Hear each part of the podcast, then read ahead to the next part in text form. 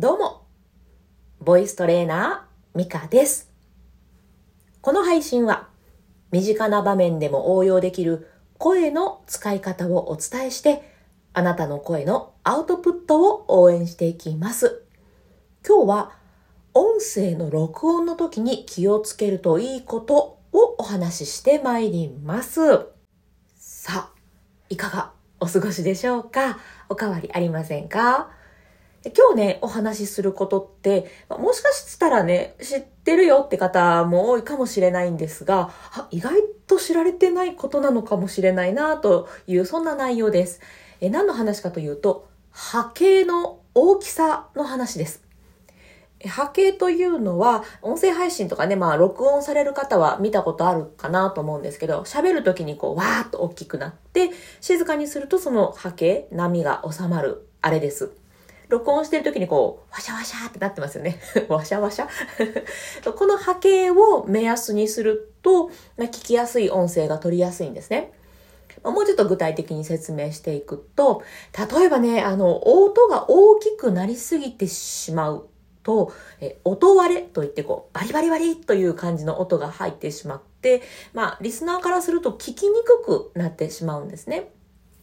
でそれは、まあ、収録のレベルが高すぎる。えー、もしくは、マイクと声が近すぎて、ちょっともうお、腹いっぱいですってなってしまってる状態なので、えー、マイクと口を離すだったりとか、ちょっとね、声の、うん、まあ、ボリュームの調整ができる方は、ボリュームの調整をしておくといいのかなっていうところです。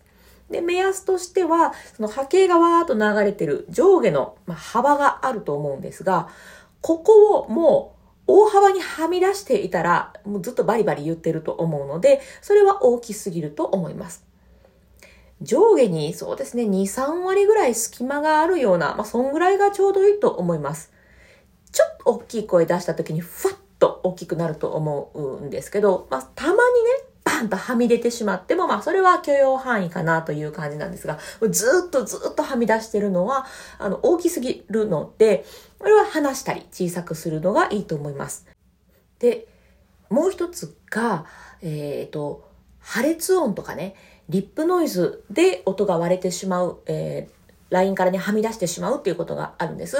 例えば、パ、ピ、プ、ペ、ポ。これって結構こう、パンっていう風に発音するので、あの、マイクに直接息が当たってしまうと、それがね、こうガサガサっていう音になってしまったりするんですね。ハヒフヘホとか、ファフィフフェフォ。この辺の発音をすると息がブワーッと出ますよね。で、これがマイクに近かったりすると、ゴソゴソという音になります。ちょっと試しにやってみると、ファ、みたいな感じです。すいません。ちょっと耳に来ましたかね。こういうのが、あの、マイク近づけすぎると起きてしまうので、ご自身の、えー、音声を収録している最中に波形の大きさもちょっとチェックしてみると聞きやすいものになっていくかなと思います。あんまりに小さすぎると聞き取りにくいですし、で大きすぎても聞きにくい。だいたいそうですね。まあ、6割から8割ぐらいで、こう、波形がバーっと動いてたら、ちょうどいいのかなと思います。まあ、多少はみ出ても大丈夫なので、あんまり神経質になる必要はないんですけどね。はい。そんな感じで、えっ、と、まあ、知ってる方は、知ってるわっていう話やと思うんですけれど、波形を見ながら、えー、自分の音声の聞きやすさっていうのも、まあ、目安にできるので、よかったら試されてみてください。はい、ということで、えー、今日の配信は、音声配信でね、これやっておくと聞きやすい収録できますよという、えっ、ー、と、波形の話をさせていただきました。お役に立てば幸いです。スタンド FM では声に聞くメンバーシップの配信もしております。声を育てるべく実践的なものをお届けしております。えっ、ー、と、この前は、えー、低音低音を育てる、えー、週をやっておりまして、で、来週またね、新しいこと、えー、あ、今週か、今週また新しいことを始めております。今週は、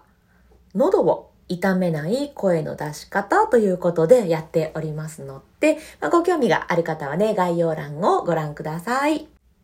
あなたの声のアウトプット応援していきます。ボイストレーナーのミカでした。バイバイ。